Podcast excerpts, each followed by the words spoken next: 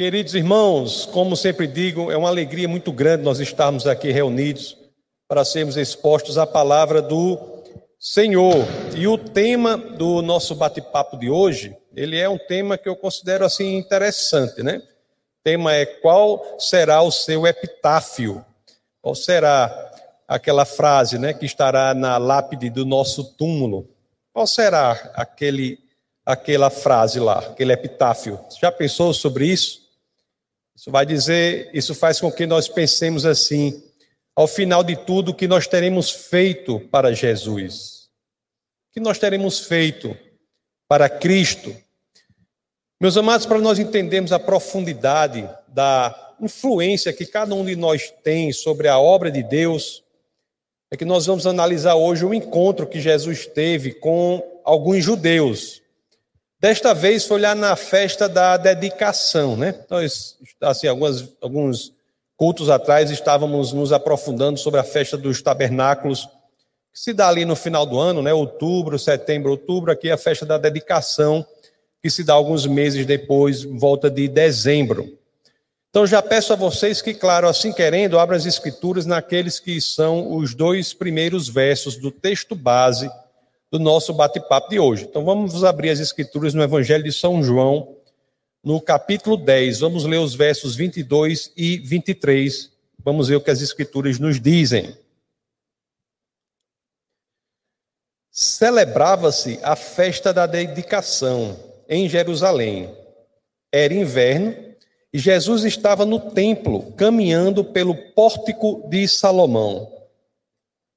Queridos irmãos, essa festa da dedicação, ela não é uma, uma das que podemos dizer assim, festas tradicionais judaicas. Ela, na realidade, ela é instituída é, um século e meio, mais ou menos, antes de Cristo, no ano 165 a.C., por Judas Macabeus. Ele, ele institui essa festa para comemorar a chamada limpeza do templo. Aqui Jerusalém, como nós estamos vendo, né, inclusive até na, na nossa escola bíblica, toda terça-feira, Jerusalém ela é conquistada tantas e tantas vezes por outros povos, e aqui é, o Judas Macabeus ele, ele celebra a reconquista de Jerusalém, que se deu após o domínio de um governador lá da Síria chamado Antíoco Epifânio. E ele enquanto governava ali Jerusalém, ele fez coisas horríveis na cidade, inclusive no templo, para que vocês terem, para que vocês tenham uma ideia sob o domínio desse governante lá da Síria, animais considerados impuros pelos judeus foram até sacrificados no templo, como é o caso do, do porco, por exemplo. Então, uma, uma coisa muito grave para o judeu. E ali, com a reconquista de Jerusalém por Judas Macabeus, Existe a limpeza do templo, a rededicação do templo, que dá essa festa em, em cujo contexto nós vamos ver o encontro de Jesus com os judeus. O templo ali havia de ser rededicado, né?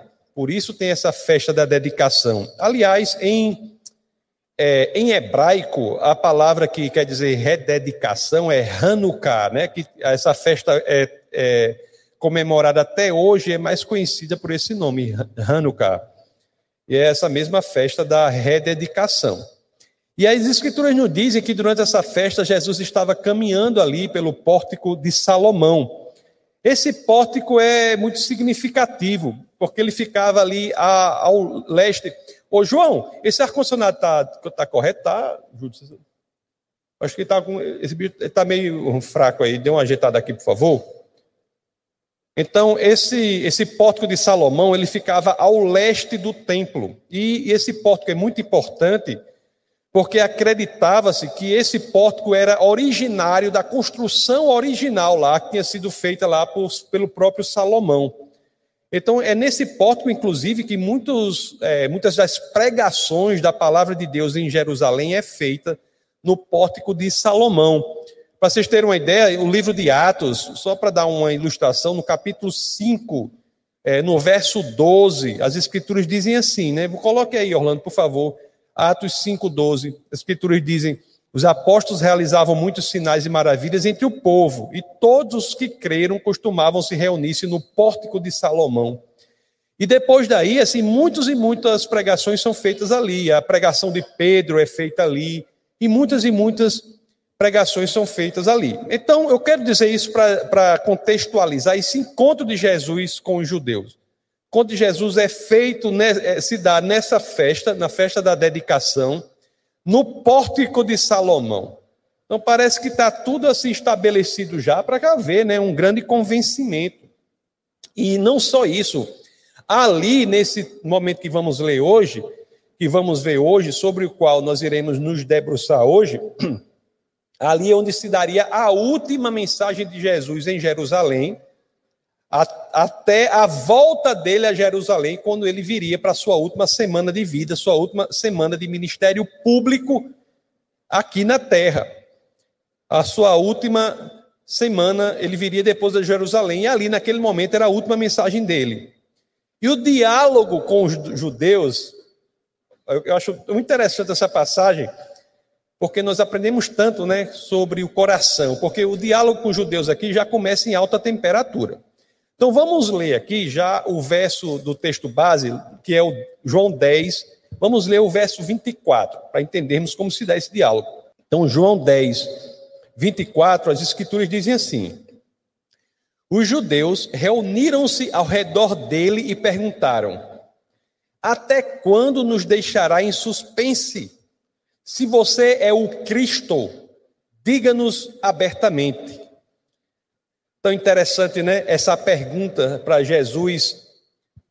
Se você é o Filho de Deus, se você é o Deus encarnado, o Messias, se você é o Cristo, diga abertamente. Interessante que a gente vê que há muitas pessoas nas igrejas, pode ser que haja algum aqui, alguma que nos escuta pela internet, nesse momento que esteja com essa mesma pergunta, né? Às vezes aquela pergunta fica remoendo no coração da pessoa: se você, Jesus, é Deus, se mostre logo. Se mostre logo, Jesus. Você é mesmo Deus.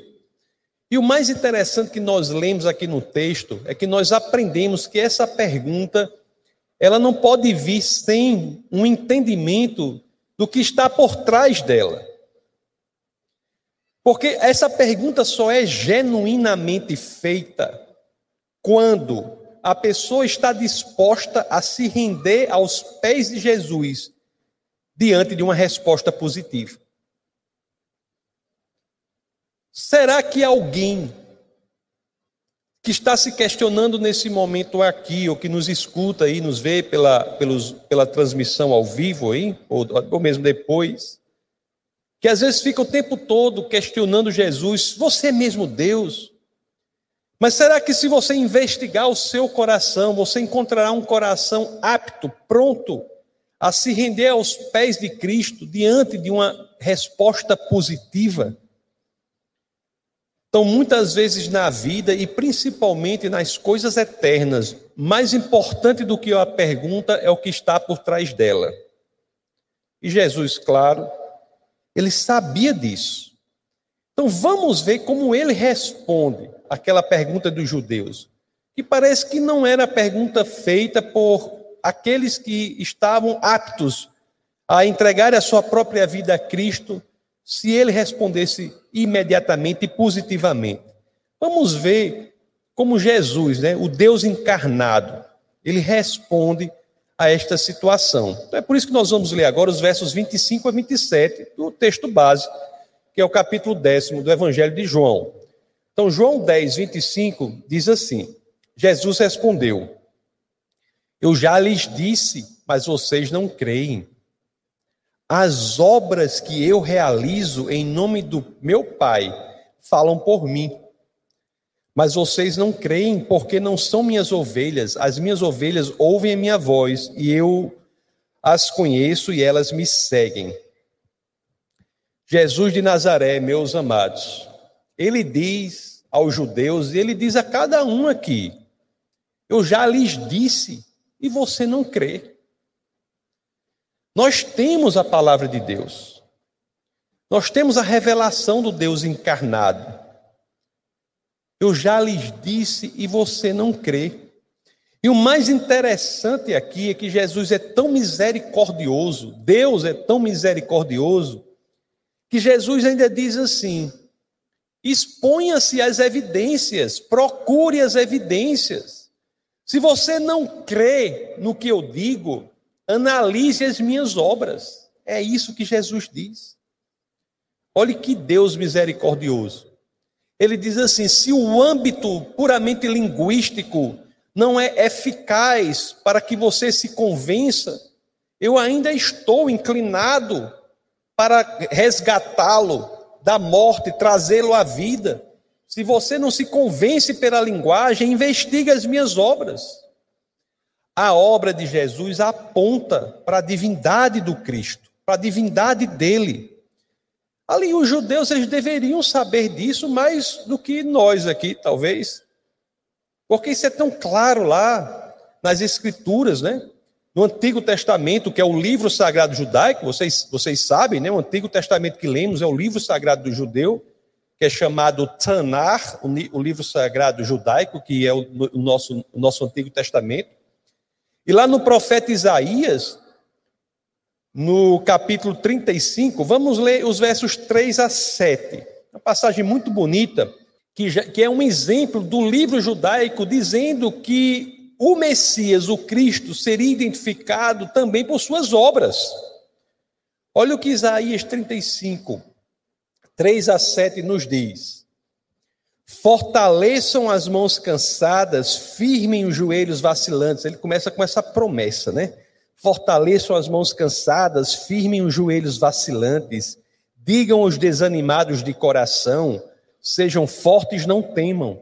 Seu Deus virá, virá com vingança, com divina retribuição, virá para salvá-los. Então, aqui no verso 5 até o verso 6, os 5 e 6 mais especificamente, nós temos aquilo que caracteriza esse Deus que vem para nos salvar. E olha o que ele diz aqui: então se abrirão os olhos dos cegos se destaparão os ouvidos dos surdos. Então os coxos saltarão como cervo, e a língua do mudo cantará de alegria. Águas irromperão no ermo, e riachos no deserto, a areia abrasadora se tornará um lago, a terra seca, fontes borbulhantes. Nos antros onde outrora havia chacais, crescerão a relva, o junco e o papiro. E será que aqueles judeus meus queridos, não haviam visto por toda Jerusalém os sinais e maravilhas que Jesus havia feito, os milagres impressionantes. Nós mesmos aqui, na nossa série sobre o Evangelho de João, já estamos cansados, né, de ver as maravilhas que Jesus fez em Jerusalém. Né? Cegos de nascença passaram a ver e a testemunhar de Cristo. Aleijados há décadas se levantaram e tomaram a própria maca. Então, a questão central ali, que subjaz a questão que eles fazem a Jesus, e a questão que está presente para nós aqui é a seguinte: quando será suficiente para crermos nele? Qual é a quantidade de resposta que é suficiente para crermos nele?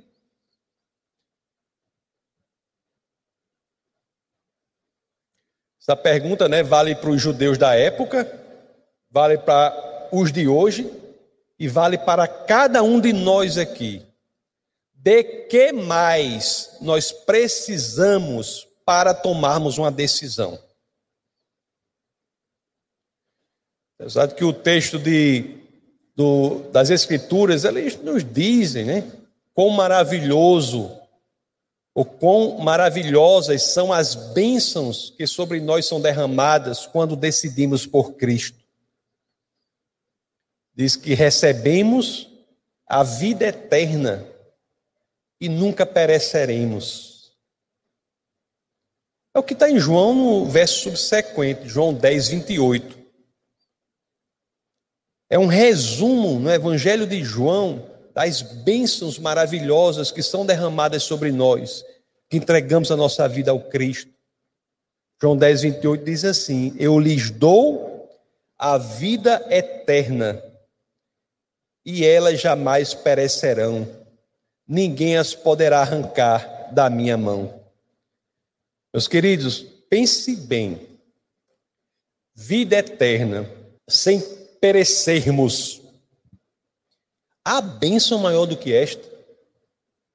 Porque às vezes nós temos uma tentação incrível, incrível de sermos ingênuos como ingênuos são os tolos. Mas você analise, você pense bem, pondere bem, qual é o mundo em que vivemos hoje? Mundo cheio de incertezas, né? de dúvidas quanto ao futuro. É um mundo que é caracterizado por uma palavra: pandemia. Pandemia do corpo, pandemia da alma. Tem bênção maior do que segurança por toda a eternidade?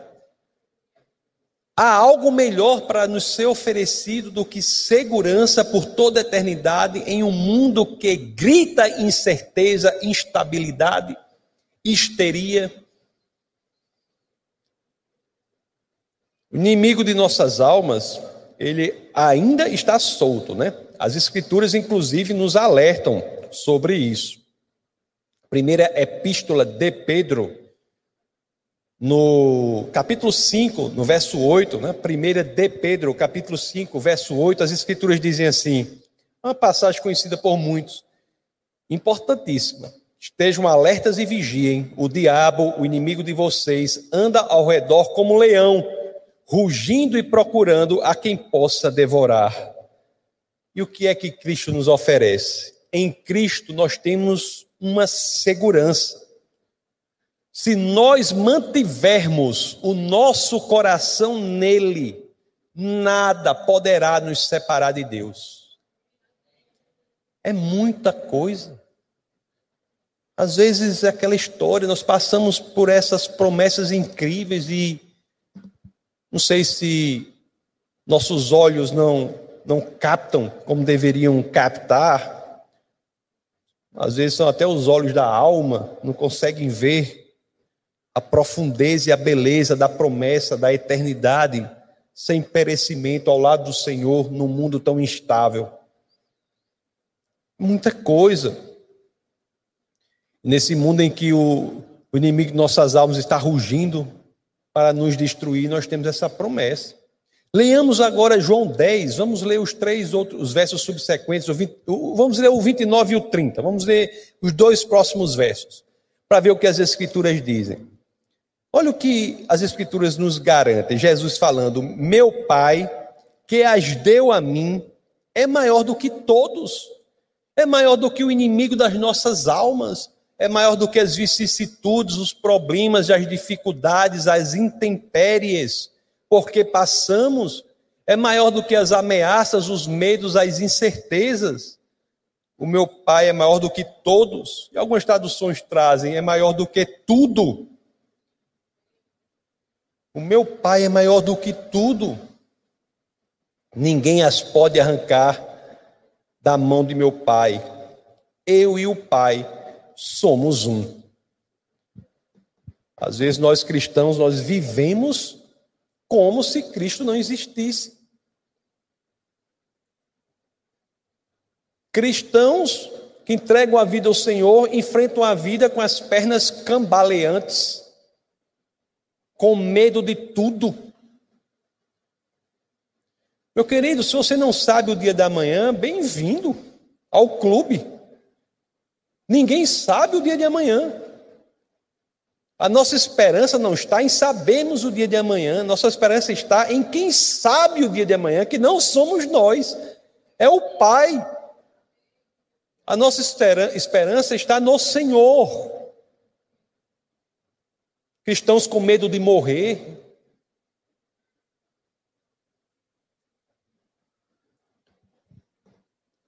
Eu e o Pai somos um.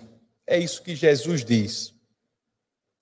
Qualquer predicativo sobre é, Jesus de Nazaré, ele é incompleto se ele não expuser a sua mais fundamental essência. Jesus não é um bom professor, um grande mestre da moral, o criador de uma nova moralidade. Isso tudo é incompleto. Ele diz: Eu e o Pai somos um, eles são da mesma essência. Jesus não é nada menos do que Deus. É neste que é Deus em quem colocamos as nossas esperanças. É por isso que entregamos a nossa vida a Ele, meus queridos. Aí a gente fica pensando, estava ali, né? Jesus, naquele lugar, naquela festa, ambiente propício, Ele próprio argumentando, mas será que isso foi suficiente para convencer os judeus? Vamos ler lá os versos 31 a 33 agora do Evangelho de João, no capítulo 10. João 10, diante de tudo, vamos ver o que aconteceu. João 10, 31. Novamente, os judeus pegaram pedras para apedrejá-lo. Mas Jesus lhes disse: Eu lhes mostrei muitas obras, muitas boas obras da parte do Pai. Por qual delas vocês querem me apedrejar? Responderam os judeus: não vamos apedrejá-lo por nenhuma boa obra, mas pela blasfêmia, porque você é um simples homem e se apresenta como Deus. Interessante aqui que até os judeus né, da época, inimigos de Jesus, entendem que ele se autoproclama Deus. Mas Jesus aqui, ele vai, assim, coisa que muita gente hoje não faz, mesmo no âmbito que se diz cristão. Até os inimigos da época de Jesus entendem que ele se autoproclama Deus. E hoje há cristão que diz que, que pessoas que se dizem cristãs que dizem isso, que ele não é. Se a pessoa não acha que Jesus é Deus, essa pessoa não é cristã, né? Mas é interessante aqui que o que Jesus faz diante disso é chamar mais uma vez os judeus à análise da realidade. Isso é que é incrível no cristianismo chama mais uma vez a análise da realidade. Não é, não é o âmbito linguístico que importa. O que importa é a realidade. Analise as evidências, analise os fatos.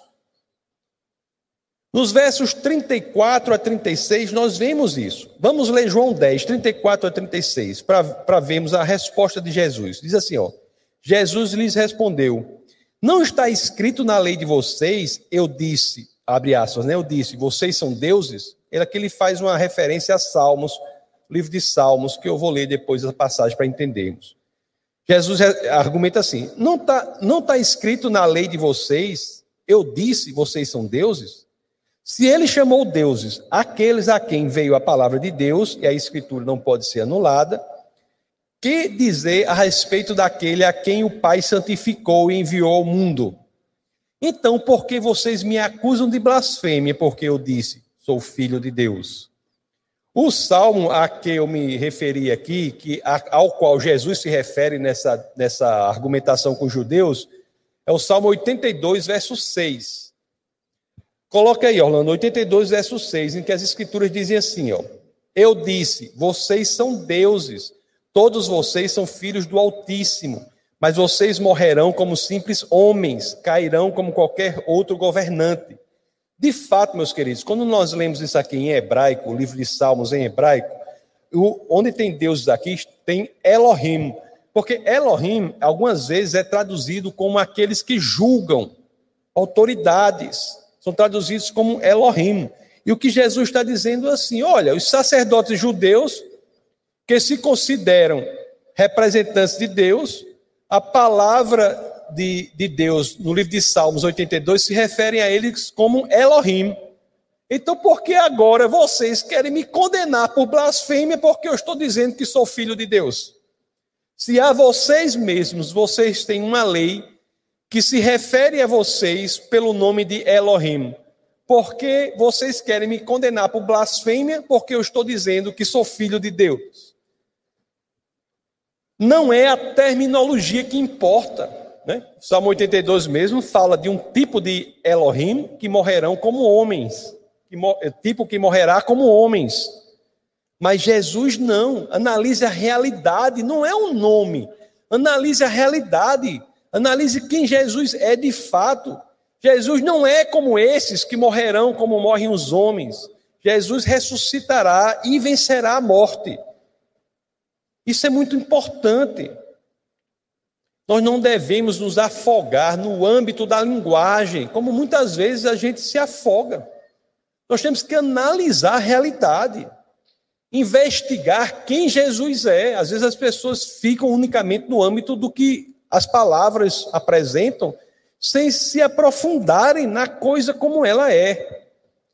Investigar quem Jesus é e decidir é a proposta do próprio Cristo. É a realidade de quem Jesus é que deve preponderar. Temos que dar esse salto, meus queridos. Quão maravilhoso é o cristianismo, porque ele nos convida à investigação. Olha o que o próprio Jesus diz aqui, na continuação, em João 10, 37 e 38. Olha esse maravilhoso convite à investigação. Olha o que ele diz aqui, ó. Se eu não realizo as obras do meu Pai, não creiam em mim. Mas se as realizo, mesmo que não creiam em mim, creio nas obras, para que possam saber entender que o Pai está em mim e eu no Pai. Sejamos sinceros, honestos quanto à investigação de Jesus. Analisemos. Se após exaustiva análise nós chegarmos à conclusão de que não vamos entregar nossa vida a Ele, não entregue sua vida. Vá seguir outro caminho. As Escrituras estão repletas desse chamamento à decisão. chamamento à decisão. Investigue, pondere, veja as evidências. E as escrituras estão cheias de evidências, né? Evidências de âmbito é, verbal. As escrituras dizem ninguém ensinava como Jesus. Evidências de âmbito do caráter. Em Jesus não era encontrada nenhuma falta e evidências no âmbito da realidade das obras, sinais e maravilhas o acompanhavam. Não foi isso que lemos lá em Isaías? Não foi isso que lemos? Que olhos dos cegos se abrirão, os ouvidos se destaparão. Então, isso é um argumento muito forte que Jesus apresenta ali para os judeus. Mas parece que nada surtiu efeito. Por quê? E isso fala muito com cada um aqui, né? Cada um de nós, todos aqui. Porque às vezes nosso coração já está decidido. E aí, como está o nosso coração? Será que o que muitos buscam não, não são apenas evidências para sustentarem aquilo que a gente já deseja? Meus amados, uma das funções principais da igreja do Senhor, da igreja de Jesus. Defesa da fé, um tijolinho, né? Da igreja aí do, do Senhor. É deixar claro que decidir ou não por Cristo depende de cada um. Mas também temos que deixar claro que as Escrituras dizem isso. Embora decidir ou não por Cristo dependa de cada um, ninguém pode forçar o outro a ser cristão. Decidir ou não por Cristo depende de cada um, embora isso seja uma verdade, eu tenho de dizer, para todos, esta decisão terá consequências eternas. Aí, quanto aos judeus, né? Vamos ler aqui o que nos diz João 10, 39. Vê se adiantou. O que é que as escrituras dizem? 10, João 10, 39. Outra vez tentaram prendê-lo, mas ele se livrou da mão deles ele, ele se livrou das mãos deles. Jesus, então, apesar de todo esse esforço, esforço argumentativo, apesar de ter feito milagres e maravilhas em Jerusalém, aquelas pessoas optaram por não segui-lo. Isso, para mim, na função de pastor, é uma, um tranquilizante. Porque nem Jesus, fazendo milagres e maravilhas, na festa da rededicação, no pórtico de Salomão, argumentando como ninguém argumenta, conseguiu fazer com que as pessoas se convertessem.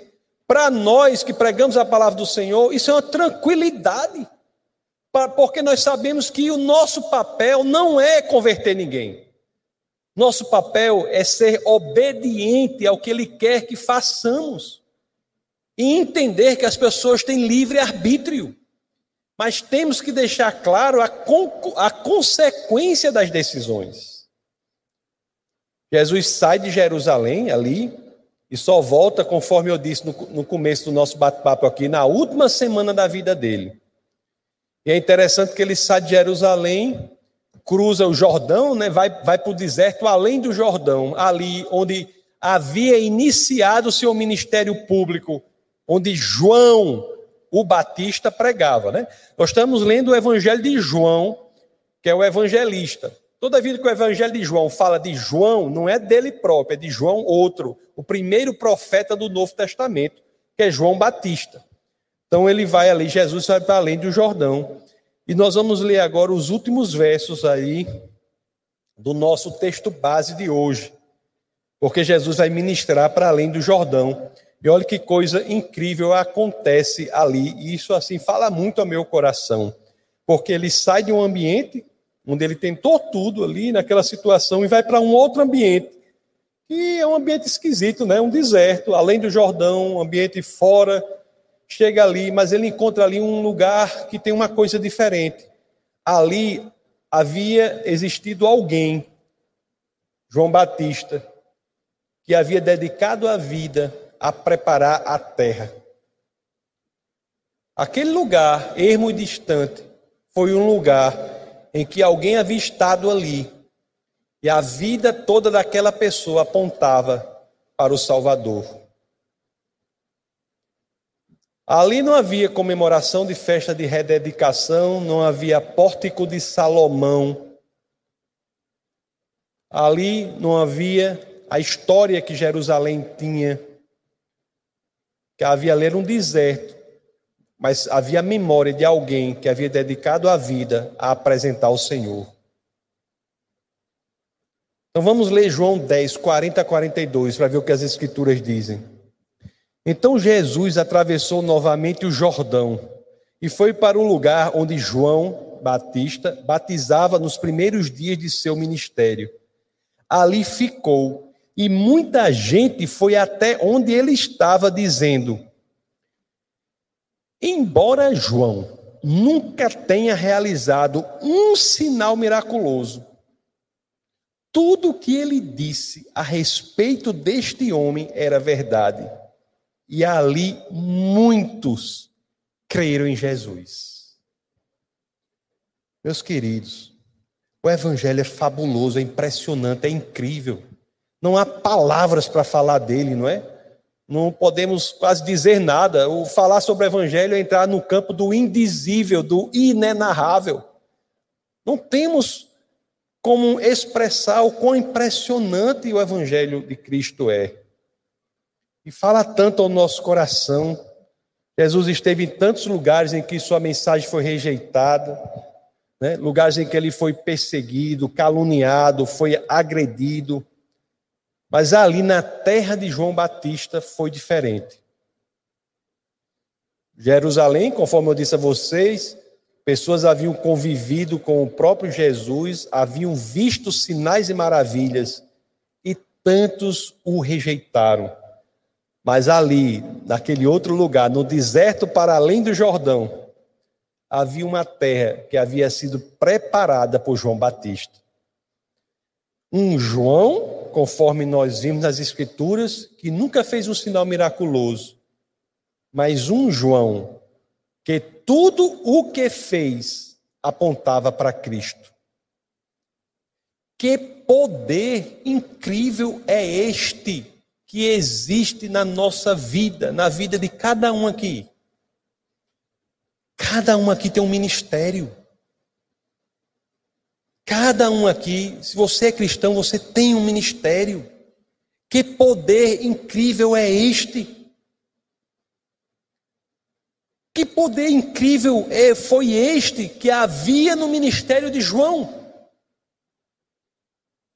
Poder de quê? Poder da clareza, da fidelidade, da integridade de seu testemunho de Cristo. Meus queridos, e as Escrituras nos dizem: ali muitos creram em Jesus. Isso é muito profundo. O João Batista, nessa situação aqui, nesse momento, já havia sido morto, né? Ele fora, como todos sabem, decapitado, sua cabeça havia sido colocada em uma bandeja. E não se sabe onde está essa cabeça dele, muito menos o corpo dele. Ele não tem tumba, não tem túmulo, né? E esse túmulo não tem uma não tem aquela lápide, aquela aquela pedra, não tem. Não tem. Mas aos olhos de Deus, João Batista tem até um epitáfio, uma frase para ser colocada nesta lápide que não existe. Existe aos olhos do Senhor. Um epitáfio, uma frase em seu túmulo que resume a grandeza do seu ministério, a grandeza da sua passagem aqui na terra. Como foi que nós lemos lá em João 10, 41? Qual seria, coloca aí, Orlando, João 10, 41, por favor. Qual é o epitáfio que as escrituras dão para João Batista? Tudo o que ele disse a respeito de Cristo era verdade. Tudo o que ele disse a respeito de Cristo era verdade.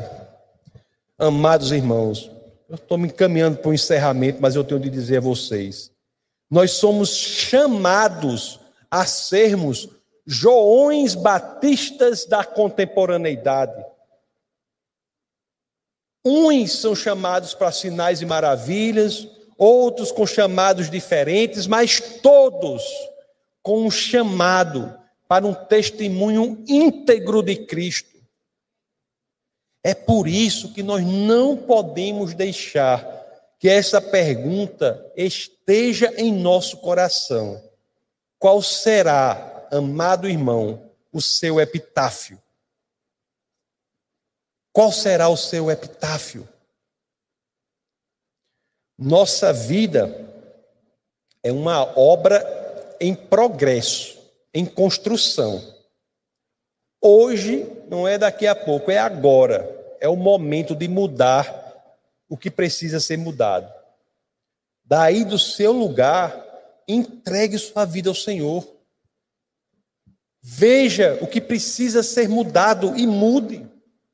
Se você está aqui ou me ouve pela internet, saiba que o momento é agora de endireitarmos aquilo que precisa ser endireitado, para que possamos ao final, né, e falar como o apóstolo Paulo, né, a Timóteo, dizer: Eu corri a carreira que me foi proposta, combati o bom combate, guardei a fé.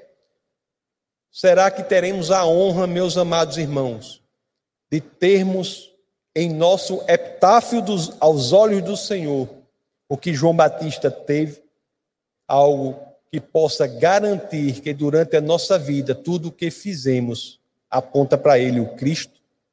Este é o nosso objetivo esta é a razão de continuarmos aqui na terra após sermos convertidos. Nunca se esqueçam disso. Eu já carcomi o recheio do meu crânio pensando sobre uma razão para continuar na terra após a salvação. Por que continuamos aqui após entregarmos nossa vida ao Senhor? Por que não somos imediatamente arrebatados e saímos desta terra? Porque só há uma resposta possível para isso. Porque ele tem algo para nós fazermos. E este algo é fazê-lo mais conhecido para aqueles que ainda não o conhecem. Cada dia em nossas mãos é uma oportunidade de sermos mais e mais parecidos com Cristo e fazermos mais e mais o que João Batista fez durante a sua vida.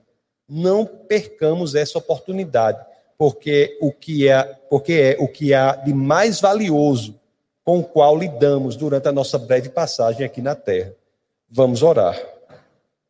Senhor, muito obrigado, Pai, por tua palavra. Obrigado, Senhor, por nos direcionar, por nos apresentar este caminho para que vivamos aqui. Obrigado, Senhor, por nos incentivar em tua palavra a sermos mais e mais parecidos contigo, a sermos mais e mais envolvidos em tua obra, a entendermos que temos algo a ser realizado, a notarmos que este mundo perdido precisa da palavra de esperança, precisa da palavra de salvação. Obrigado, Pai, por tua palavra que é nosso norte e pelo teu espírito que nos encoraja, nos orienta, nos aconselha para que possamos fazer da nossa vida algo digno de ter um epitáfio como este, que nos garante que tudo o que fizemos aponta para Cristo. E é no nome dele, nome poderoso, nosso Senhor e Salvador, que todos aqui, em uma só voz, dizemos: Amém.